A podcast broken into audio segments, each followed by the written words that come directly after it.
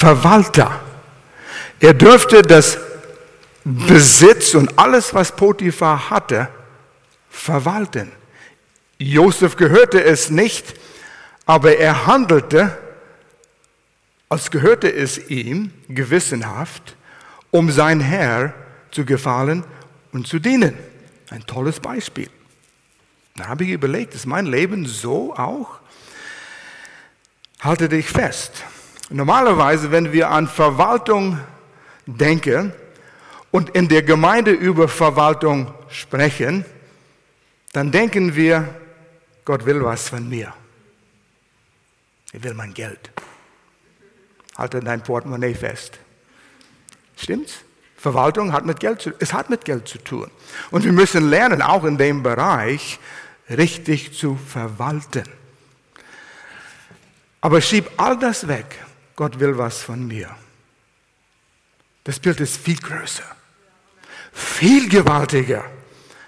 Und meine Augen wurden geöffnet in diese letzten Tage und Wochen, wo ich darüber nachgedacht habe, was Verwaltung wirklich ist und was es für mich bedeutet in diesem 21. Jahrhundert als wiedergeborener Christ, der sagt, Jesus ist mein Herr. Das hat mit Verwaltung zu tun.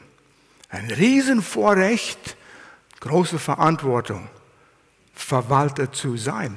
Und wir wollen dieses Bild äh, besser verstehen und sehen, was Gott zu sagen hat über Verwaltung.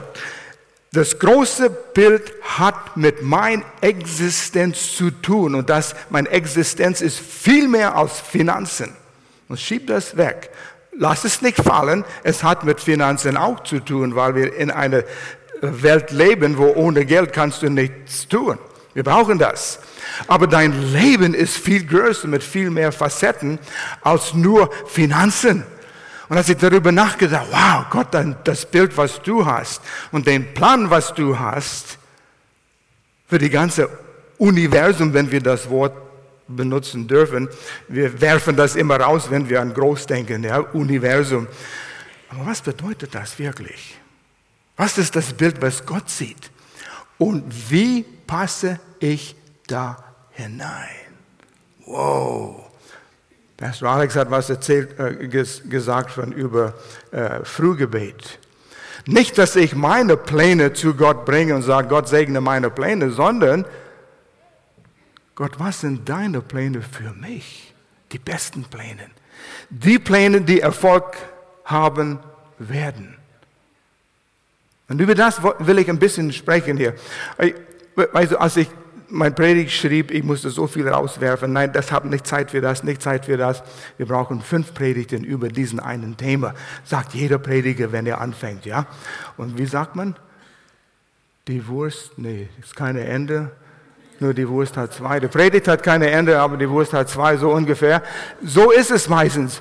Weil wenn du dich damit beschäftigst und vertiefst, dann siehst du, wie mannigfaltig Gott ist, mit wie vielen Facetten er das ganze Bild gemalt hat. Es hört nicht auf. Ähm, verwalte dein Leben ist ein besseren Titel für den Predigt heute als nur Verwaltung. Mein ganzes Leben soll verwaltet werden. Gott, was tue ich mit meinem Leben? Führe du mich. Und wir müssen uns selbst diese Frage stellen. Nicht nur unseren Zeug verwalten, das gehört dazu. Aber es ist viel größer als das, mein ganzes Leben zu verwalten. Und so, dieses Thema heute können wir unter vier verschiedene Worte beschreiben. Und wir werden alle vier leicht berühren. Eigentumsrecht, Verantwortung, Rechenschaft und Belohnung. Ich werde die wiederholen, so wie wir in der Predigt weitergehen. Zuerst wollen wir über das Prinzip des Eigentumsrechts sprechen. Wem gehört all das? Wenn du zu Hause bist und schaust dich rum in deine Wohnung, dein Haus, wem gehört es? Hab gehört, mir. Jeder von uns würde sagen, mir. Ich habe es gekauft, ich habe gearbeitet, ich habe es verdient, bin zur Schule gegangen, habe mir all das erschaffen. Stimmt, wenn man so guckt. Aber wenn man so schaut, oh Moment, schalten wir Gänge. Wir sehen etwas ganz anderes. Und wir sind so geprägt von unserer Welt. Wir können nichts anderes tun. Die Frage, wem gehört mein Besitz? Und wie aus der ersten Reihe das so klar rauskam, mir. Sind wir alle so. Ein Mensch verwaltet, oder ein Verwalter ist etwas anvertraut, vertraut, vertrauen, was ihm nicht gehört. Hm, schau dein Wohnzimmer an. Aber das gehört mir. Wirklich? Wollen es von einer anderen Perspektive schauen und ein bisschen größeren Perspektive schauen. Mein Leben ist meins. Ich habe mal zusammengezählt, wie viele Jahre saß ich auf dem Schulbank. Ich bin 21 Jahre auf dem Schulbank gesessen. Ich habe meine Ausbildung selbst geschaffen, also bin zur Schule gegangen. Ich habe meinen Titel selbst verdient. Wirklich? Wer gab mir das Leben? Wer gab mir die Gesundheit? Wer gab mir die Möglichkeiten? Wer schuf all die Wunden für in unsere Situation, in ein fremdes Land, in die USA zu gehen, obwohl wir Kanadier sind und könnten nicht schaffen, kein Einkommen verdienen in dem Land, aber wir dürften ein Haus kaufen, zu teurer Schule gehen, keine Schulden nach einem Vierjahresprogramm und das Haus verkaufen für Gewinn und zurück nach Deutschland kommen. Anderen haben bis zu sechs Jahren genommen. Ich habe es in drei Jahren geschafft. War das mein Verdienst? Wenn du so schaust und Gottes großes Bild siehst, es war anders. Und das will ich, dass wir das sehen, dass wir sehen, wie weit es ist. C.S. Lewis, der hat die Narnia-Bücher geschrieben, hat was Gewaltiges gesagt. Ich will ein paar Sätze lesen, ganz langsam. Hör gut zu. Er sagte, jede Fähigkeit, deine Fähigkeiten, jede Fähigkeit, die du hast, deine Kraft des Denkens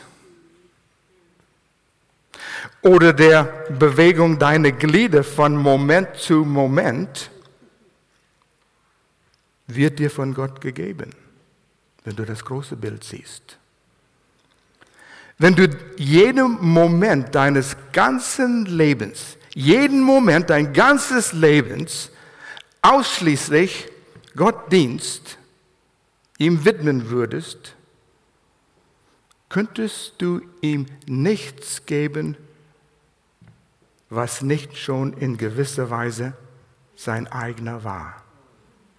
Wow, als ich das las, hat es mir nicht gefallen. Aber er hat recht. Mein Ego, mein Mensch, der Ich, sagt, ja, was habe ich geleistet?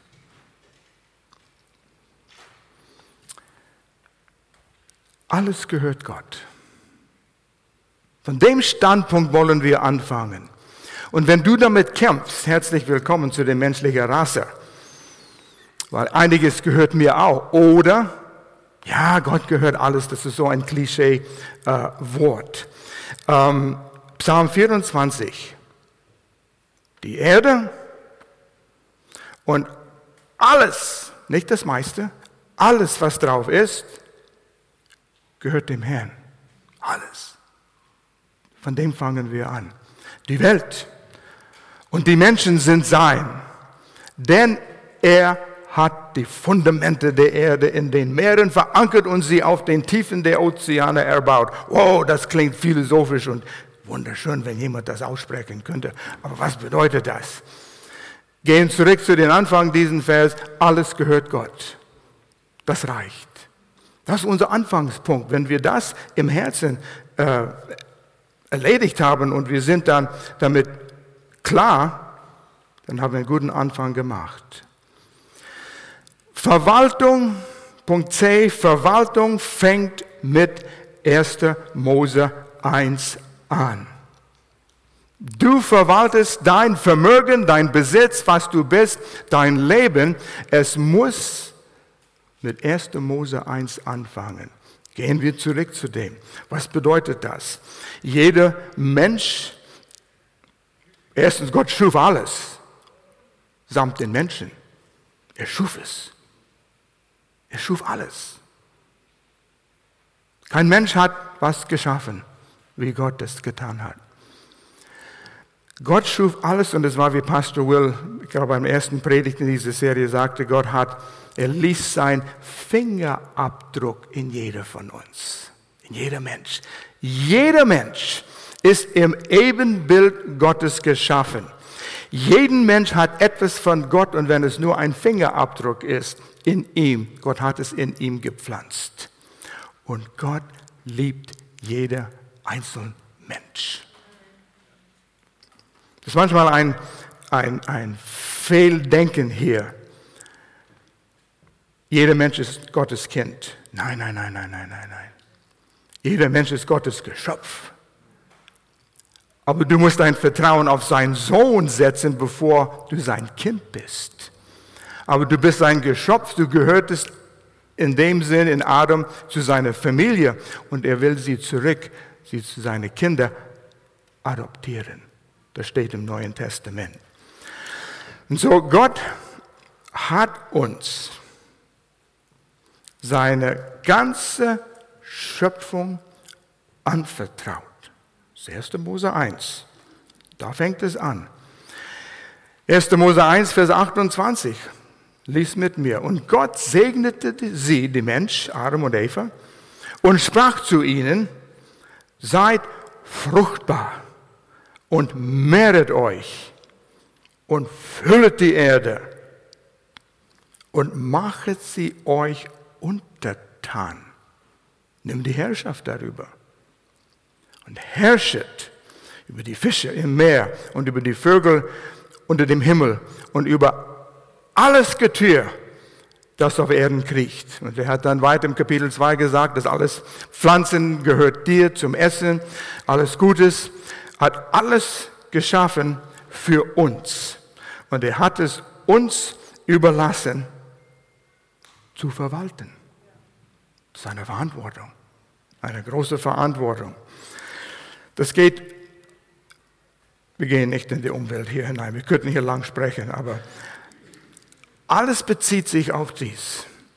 Gott schuf alles und wir dürfen mit Gott arbeiten es zu verwalten. Er hat so viel Vertrauen in uns und Neuen, vom Neuen Testament wissen wir, er hat sich selbst durch seinen Heiligen Geist in uns das überlassen, damit er uns führen kann, damit es funktioniert und klappt. Dass alles, was du meinst, du besitzt, die richtige Stellung ist und du gehst korrekt damit um. Nach seinem Plan, sein großen Bild. Wenn wenn wir diese Dinge nicht richtig verstehen, es ist als, hast du mal, wo du den Hemd angezogen hast, ein Knopfloch vertan und du fängst an, da ist ein Loch und ein Knopf, aber die kommen nicht zusammen. Du fängst mit dem zweiten Loch an. Und du kommst unten und da ist ein Knopf übrig.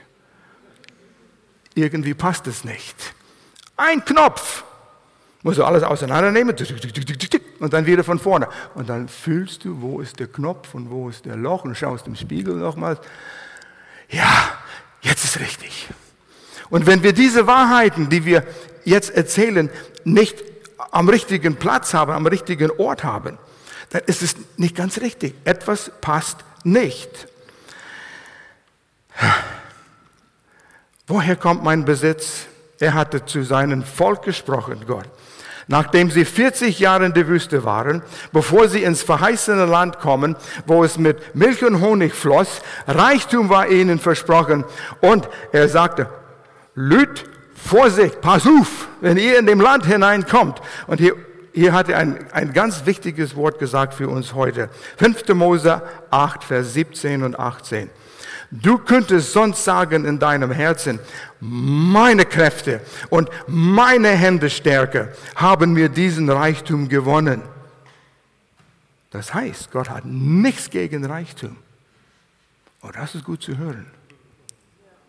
Wenn du mit ihm wirkst und verwaltest, du wirst an Reichtum kommen. Richtig? Ja, das, das Zeug, ja, eben. Das, das Zeug kriegst du dann auch, wenn du es richtig verwaltest. Vers 18, sondern gedenke an dem Herrn, deinen Gott, denn er ist's, der die Kräfte gibt, Reichtum zu gewinnen. Und er will das. Ah, das ist ermutigend wieder, ja? Er will nicht nur was von mir. Er will, dass ich auch was habe. Auf das er hielte seinen Bund. Wow, wenn es zum Bund kommt, Vorsicht, Leute. Auf das er hielte seinen Bund, den er deinen deinen Vätern geschworen hat, so wie es heute ist. Zu Abraham, der Vater des Glaubens, hat er gesagt, dass es würde Reichtum kommen und das war mit einem Blutbund versiegelt und nichts kann das ändern. Ein ewigen Bund. Und das gehört uns auch heute, diese Verheißungen.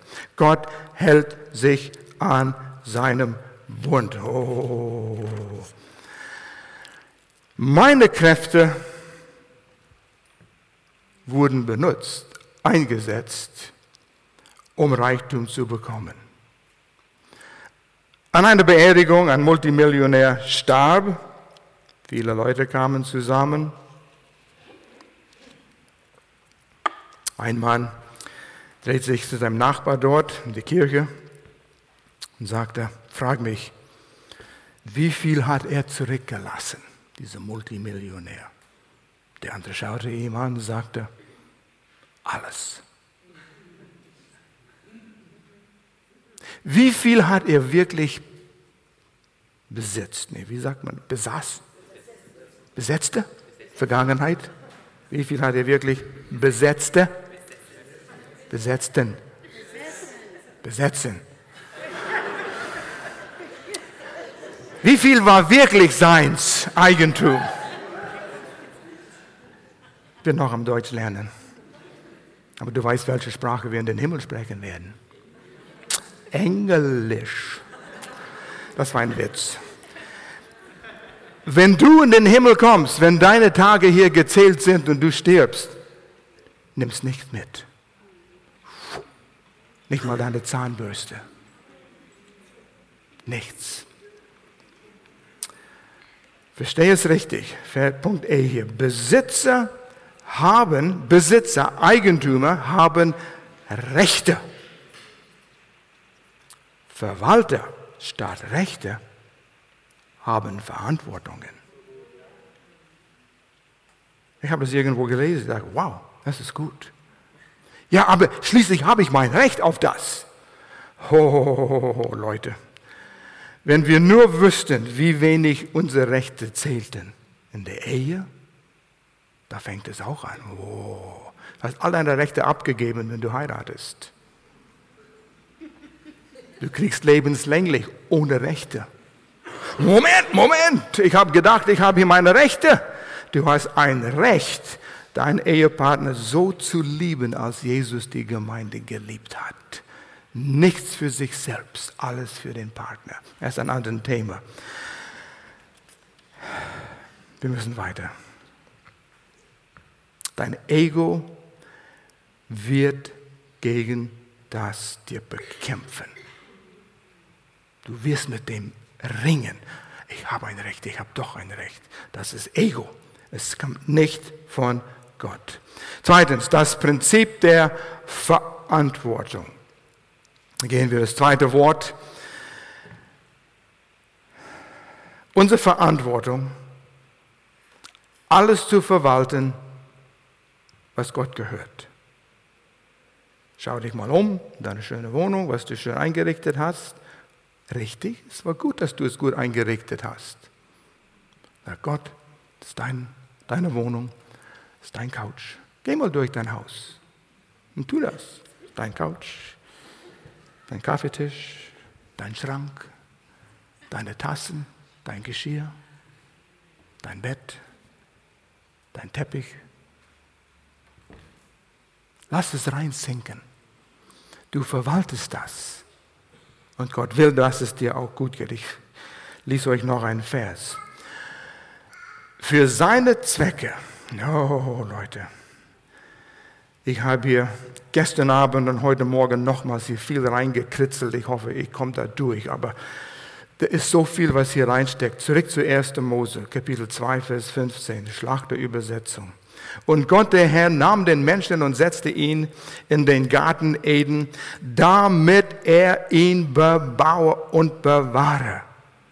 Er setzte ihm in diese Schöpfung und sagt, das gehört mir, den Vater, Gott, aber verwalte es, verwalte alles kannst mein Mercedes fahren, mein BMW fahren, mein äh, was es ist, was Gott hat oder was du dir wünschst. Und Gott sagt, ja, ich besorge dir das auch, dass mit, damit deine Verwaltung auch dir gut geht. Aber denk daran, wem es gehört. Und verwalte es richtig. Dann geht es dir besonders gut. Es ist nicht, dass er geizig ist. Arbeit gehört dazu. Arbeit kam, bevor die Sünde kam. Hm. Wo du arbeitest, war in Gottes Plan. Kann sein, es war eine Fehlentscheidung von dir, aber Gott sagt, ist okay, ich kann alles korrekt biegen. Wenn du anerkennst, ich bin deine Quelle auch für deine Arbeit und ich kann dir einen guten Arbeitsplatz schaffen, dann fängt was an, in Bewegung zu kommen. Fang an, Gott zu danken für deine Arbeitsstelle mit den unmöglichsten Menschen dort, weil Gott hat einen Plan. Er schuf diese unmöglichen Menschen. Sein Ebenbild ist in diese unmöglichen Menschen. Er hat sie nicht als unmögliche Menschen geschaffen, aber Sünde kam in der Welt und hat alles durcheinander gebracht. Und Gott hat einen Plan jetzt und das Wort ist Erlösung. Zurückkaufen den Preis zu bezahlen, was diese Menschen versklavt in die Sünde hält. Und wir, weil wir Verwalter von Gottes Reichtum sind, haben eine Rolle zu spielen, mit dem Reichtum Gottes es so zu verwalten, dass möglichst viele Menschen zurück zu Gott kommen können, um seine Kinder zu werden. Und das ist Gottes Plan für, für alles. Mich fasziniert es, über den Universum zu studieren, wie groß es ist. Und man sagt, die Wissenschaftler sagen, der Universum erweitert sich nach einer sehr rasenden Geschwindigkeit. Ich sprach mit meiner, wie alt ist Dwayne? Enkelkind? Zehn?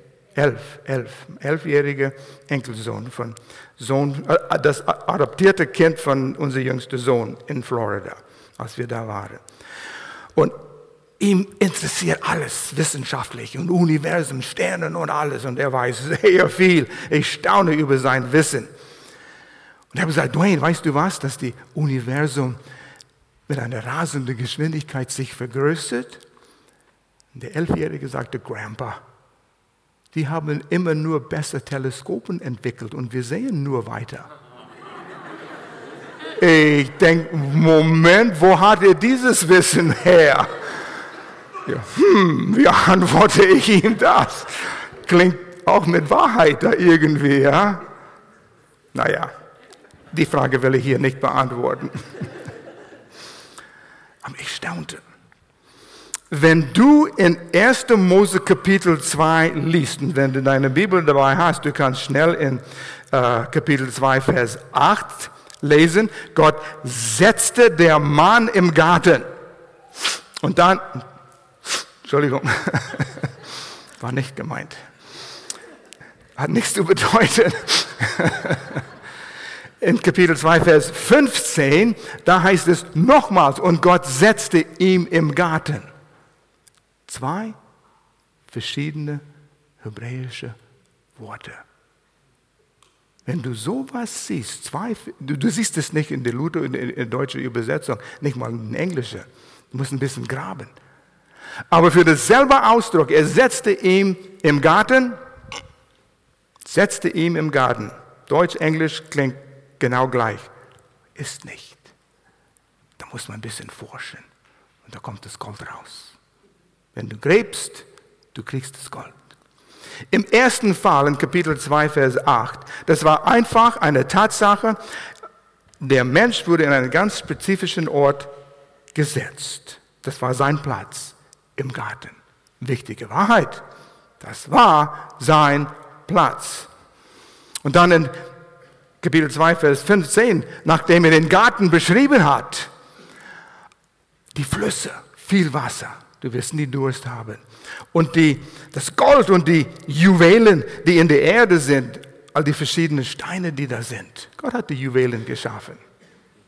Er will, dass du Juwelen hast. Schmuck. Nichts verkehrt mit Schmuck, solange du es richtig verwaltest.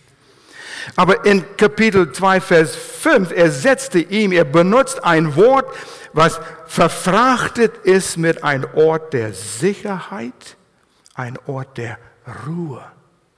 Gott schuf sechs Tage und dann ruht er sich am siebten Tag aus. Der Garten war ein Ort, wo Gott den Mensch begegnen wollte. Gott wollte nicht dort wohnen. Er hat seine Wohnung, ist wunderschön, muss man sehen. Aber der Garten war für den Mensch, damit er Gemeinschaft mit ihm haben könnte, mit einer vollkommenen Beziehung. Hier kannst du wohnen, leben und alles ist versorgt. Gott ist ein Gott, der mehr wie genug. Wow. Um zu verwalten. Gott passt auf dich auf. Und diese Beziehung soll in dir was hochbringen. Gott, wie willst du, dass ich mein Leben verwalte? Gott, wie willst du, dass ich mit diesem Zeug, was ich meine, ich dachte, ich habe verdient, mit meinem Lohn, mit meiner Arbeit, aber danke für den Arbeitsplatz, danke für den Kraft, für die Gesundheit, es zu tun, es gehört eigentlich dir. Zeig mir, wie ich es verwalten kann und soll. Und warum? Um möglichst, das große Bild, um möglichst viele Menschen zu erlösen. Wir verstehen das nicht. In den alten griechischen Sklavenmärkten, du könntest einen Sklaven kaufen, das war gang und gäbe. Du könntest einen Sklaven kaufen. Du könntest ein Lösegeld bezahlen und ihn befreien, wenn du wolltest.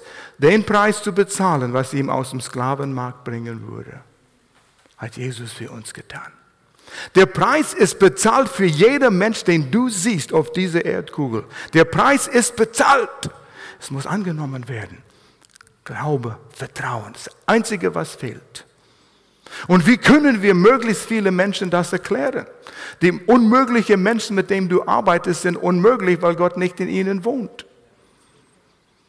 Hm. Und Gott sagt, ich habe dich dort hineingesetzt. Dort, wo du bist, habe ich dich hingesetzt, damit du einen Einfluss haben kannst. Du bist am richtigen Ort. Ich will dich gebrauchen. Ich will dich einsetzen.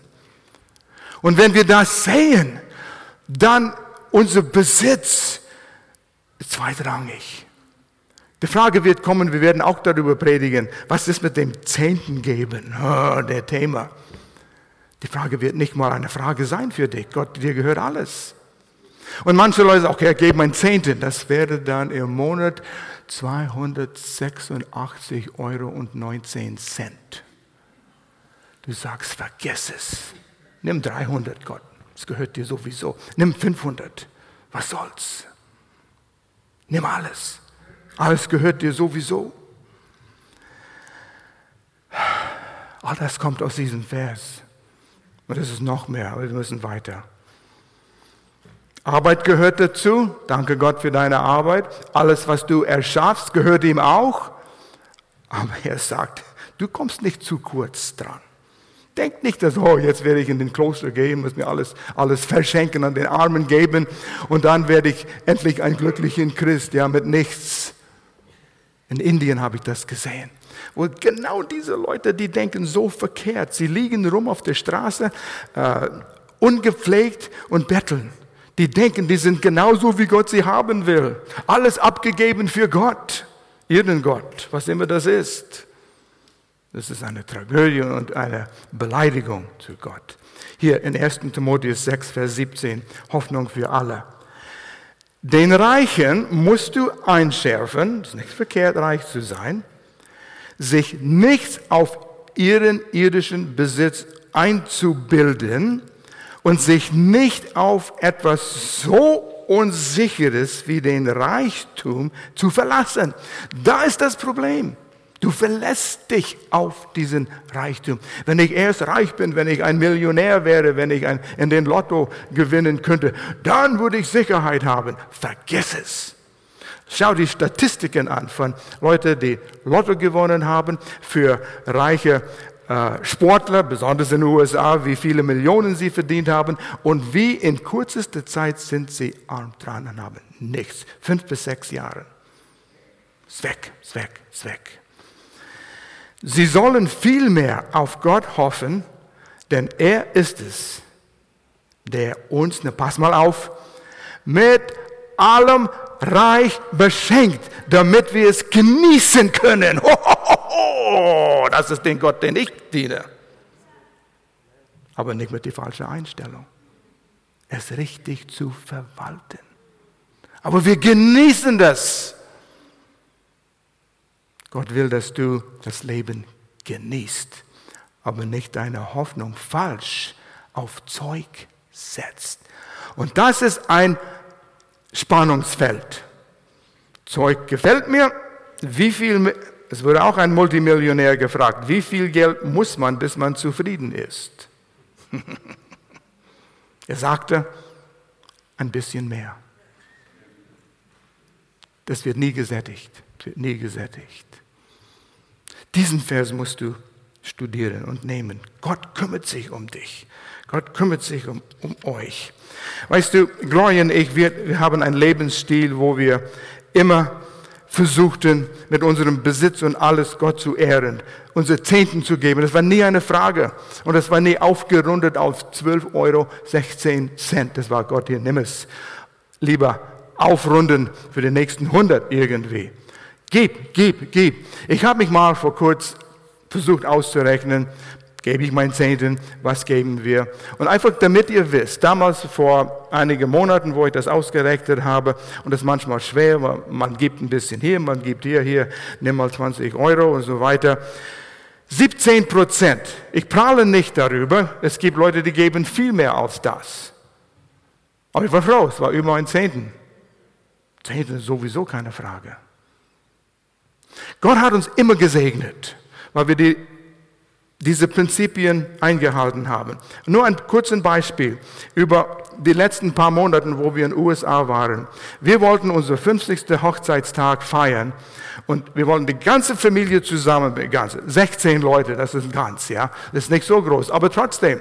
Wir wollten nach Florida gehen, wo unser jüngster Sohn wohnt und dort in einem Haus die ganze Familie unterbringen für eine Woche lang und das alles wollten wir bezahlen für unsere Familie und eine Woche lang feiern.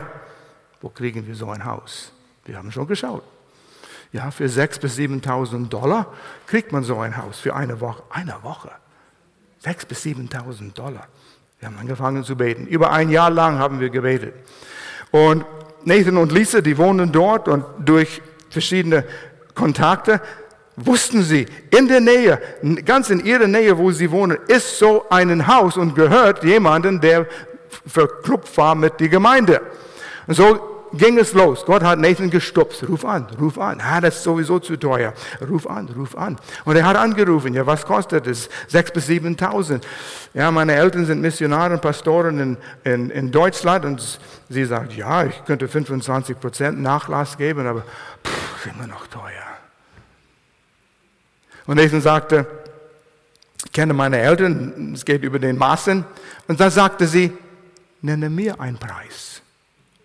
Oh, das ist gut. Er hat uns angerufen. Wir sagen, hey, unsere Grenze ist 2000 Euro oder Dollars ähnlich. Er sagt, das kann ich nicht dir anbieten. Das ist unverschämt. Heiliger Geist stupft ihm. Ruf an. Er rief an. Das ist unverschämt. Der hat sich entschuldigt und sagte, die Grenze meiner Eltern sind 2000 Dollar. Sie sagte, ihr habt's. Wow! Echt? Echt. Und, und, sagte sie, am Haus, am Meer, am See sind Kanus, Spielsachen, Paddleboards, Surfboards, alles ist da. Ihr könnt es auch haben. Sonst kostet es 100 Dollar für das, 50 Dollar für das. Ihr kriegt alles. Wow! Gott, du bist gut. Ich habe gleich die ersten 1000 Dollar angezahlt Jetzt haben wir es wenigstens. Gott, du bist gut, du bist großartig. Gott, du hast unsere Gebete geantwortet. Und dann über die nächste Woche, dann Nathan hat Verbindung dort und äh, Gespräche geführt. Und dann sagte sie zu Nathan einmal, weißt was? Die haben schon, 100, äh, schon 1000 Euro angezahlt. Lass sag sie, die können von den nächsten 2000 vergessen. 1000, 1000 Dollar ist alles. Und Steuer und Reinigung. Wow, Gott ist gut. Und dann hat er zu uns gesagt, besonders ein glorious Herzen gepflanzt. Und wir haben immer gesagt, Gott, wenn wir so ein Haus kriegen, muss es ein God-Thing sein. Und er sagte, das, was ich für euch als Familie getan habe, ist nur ein Zeichen dafür, was ich für euch als Gemeinde tun werde, für euer nächstes Gemeindehaus. Wow, wir nehmen das in Anspruch. Wenn ihr nicht, wir nehmen es in Anspruch. Es wird ein God-Thing sein. Wir sind fast fertig hier, Leute. Ja, wenn das Ding nicht funktioniert, dann sind wir fertig. Okay. Der nächste Punkt ist, Gott übergreifender Plan, sein großes Bild zu, zu sehen, äh, ist das, was wir tun müssen. 2. Petrus, vielleicht kannst, kannst du mir den nächsten auch geben, Bibelvers 2. Petrus 3, Vers 9. Es ist aber nicht so, dass der Herr seine Versprechen wieder von langsam, Herr. Es ist aber nicht so, dass der Herr seine versprechende Wiederkehr, er kommt wieder, Jesus kommt wieder, hinauszögert, wie manche meinen. Nein, er wartet, weil er Geduld mit uns hat. Das nächste bitte. Denn er möchte nicht, dass auch nur ein Mensch verloren geht, sondern dass alle Buße tun und zu ihm umkehren. Das ist Gottes Herz. Das ist das große Bild. Ist das, schlägt mein Herz schneller, wenn ich so einen Vers lese? Gott, wie kannst du mich hier einsetzen? Wenn wir das bekommen, dann sind wir gute Verwalter. Weißt du, es ist als, als Beispiel mein Schlüsselbund. Ja, das ist der große vom Auto, vom Haus, Garage, Briefkasten, noch von einem Haus. Gott, alles gehört dir. Ah, Moment, Moment, ich behalte das Kleine für mich. Du kannst jeden Zimmer in meinem Haus betreten, alles, was ich habe, kannst du haben, außer den einen. Gott sagt, ah, ah. Willst du, dass ich alles segnen? Es ist, als nimmst du den Bund. Alex, bist du bereit? Sag Gott, du hast es. Halleluja. Halleluja. Halleluja. Alex, ich brauche was. Alex, kümmere du dich darum. Ich kümmere dich um. Du hast alles. Ich bin frei. Verantwortung ist dort. Habe meine Verantwortung getan. Ich brauche ganz schnell drei starke Männer auf die Bühne hier. Nur etwas zu halten. Ah, ähm, Chris, kannst du, Timur, kannst du auf, auf die Bühne hier bitte. Teden, komm du, ich kenne dich, du bist ein starker Mann. Chris, du kennst das, nicht alle kennen das, aber ich bin wieder Komm mal hier, komm, komm mal hier. Christ, du fängst hier an, so, mit diesem, diesem Stück hier. Und dann gehst du in die Mitte, fang an es auszurollen und du am Ende, Timur, in, in, in der Mitte hier. Und Timur am Ende. Jetzt, so, jetzt roll es aus, soweit es geht. Das ist meine Ewigkeitsrolle, okay? Viele haben das gesehen, viele haben es nicht gesehen. Aber diese Linie, äh, stellt die Ewigkeit dar. Wie, wie lang ist die Ewigkeit? Okay, ihr, ihr, ihr kriegt das Bild. Das ist nur ein Anfang. Das geht eigentlich weiter als das. Es geht, den, wenn die Linie ums Saal gehen würde und durch die Ausgang und es würde um Lörrach gehen und dann um Deutschland gehen. So groß und lang ist die Ewigkeit eigentlich. Diesen Punkt stellt dein Leben dar. Deine 70, 80, 90, 100 Jahre auf Erden. In diesem Punkt. Ist nicht viel im Vergleich zu der Ewigkeit. Sein Fleck. Aber wir haben nur diesen Punkt, in dem wir irgendetwas tun können. Du bist ein Segen, Hauptwort. Verb sei ein Segen deiner Handlung. Wir haben, du kannst das nur hier tun, wenn es 100 Jahre ist. Ihr kennt Leute, die vielleicht 100 Jahre alt sind. Aber hier ist die einzige Möglichkeit, etwas zu tun. Das bestimmt, wo wir die Ewigkeit verbringen werden. Bei Gott, mit Jesus Christus, Himmel. Oder es gibt eine Hölle. Sag das nicht. Ohne Gott, ewig. Hier wird es bestimmt mit einer Entscheidung. Vertrauen auf Jesus. Wo ist eine Entscheidung und wie? Wir haben nicht die zwei letzten Punkte besprochen. Und das ist Verantwortung, äh, Rechenschaft. Wir werden Rechenschaft abgeben. Gleichnis der Talente. Der Herr kam zurück und forderte Rechenschaft. Und dann gibt es Belohnung. Wir werden alle vor dem Richterstuhl Christi erscheinen. Für Belohnung. Wir haben manchmal Angst vor dem Richterstuhl Jesu. Aber er nimmt den Leitsordner runter und schaut, was du getan hast, sind nur die guten Dinge. Einer hatte Visionen gegen den Himmel und schaute von Davids Ordner alles, was er tat, an. Er sagte, Gott, wo sind die Fehler, die Sünde von David? Gott sagt, gibt's nicht. Der Blut Jesu hat sie alle gedeckt. Und in deinem Leitsordner sind nur die guten Dinge. Wow. Überwältigt mich. All die Dinge, die du getan hast, wo, wo du dich schämst. Wir finden es nicht, Al. Nur die guten Dinge. Aber es wird alles hier in diesem Punkt entschieden. Was tue ich mit dem? Jungs, ihr könnt es auf den Boden legen und es rollt sich fast von alleine zusammen. Timur, lass los, jawohl. Ja, oh, oh, es überwältigt uns allen hier, ja. Dankeschön, Leute. Vielen Dank für eure, eure Hilfe hier.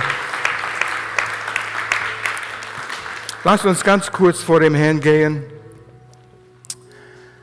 Einfach, wo wir mit geschlossenen Augen den Herrn fragen, bin ich ein guter Verwalter? Habe ich das große Bild? von das, was du alles tun willst? Habe ich die richtigen Prioritäten? Vater, drück deinen Finger auf die Stellen in meinem Leben, wo ich noch Entscheidungen zu treffen habe. Damit ich ein guter Verwalter bin. Du weißt es. Rede du mit Gott. Rede mit ihm heute. Rede mit ihm morgen. Täglich, täglich, täglich. Heute will ich ein guter Verwalter sein von alles, was ich bin und habe. Und solltest du hier sein und du weißt nicht ganz sicher, wo wirst du die Ewigkeit verbringen. Nicht nur die Ewigkeit, sondern wie werde ich jetzt leben im Überfluss mit deinem Segen, damit ich ein Segen sein kann für anderen. Wenn du nicht sicher bist, Heute ist die Möglichkeit für dich, wo du deine Entscheidung für Jesus Christus treffen kannst. Und vielleicht hast du versucht, dein Leben selbst zu bestimmen und zu beherrschen. Ich weiß, ich sprach mit einem jungen Mann mal im Büro an dem Gebäude über Jesus Christus und er sagte, der war jung, 20, 21 Jahre alt, und er sagte, ich bin gut ohne Gott bis jetzt ausgekommen. Warum brauche ich Gott? Wow. Ich schaffe alles, mein Ego. Aber eines Tages wird Rechenschaft abgegeben werden müssen. Und ohne, ohne Jesus stehst du ganz dumm da.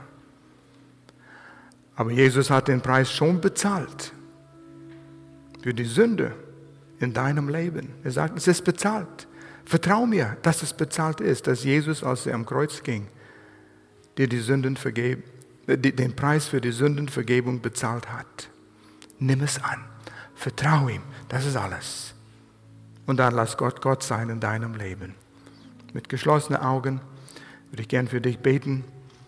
Wenn du hier bist und sagst, betet für mich. Ich will Jesus heute zum ersten Mal in meinem Leben einladen. Wenn du hier bist, würde ich gern für dich beten. Ist da jemand? Zeig mir kurz mit erhobener Hand. Ich will für dich beten. Nur kurz, damit ich es sehen kann. Und dann machen wir weiter. Wir werden nicht lang zögern. Vater, ich danke dir, dass du jeden Mensch liebst. Der, jeder Mensch hat dein Eben, ist nach deinem Ebenbild geschaffen.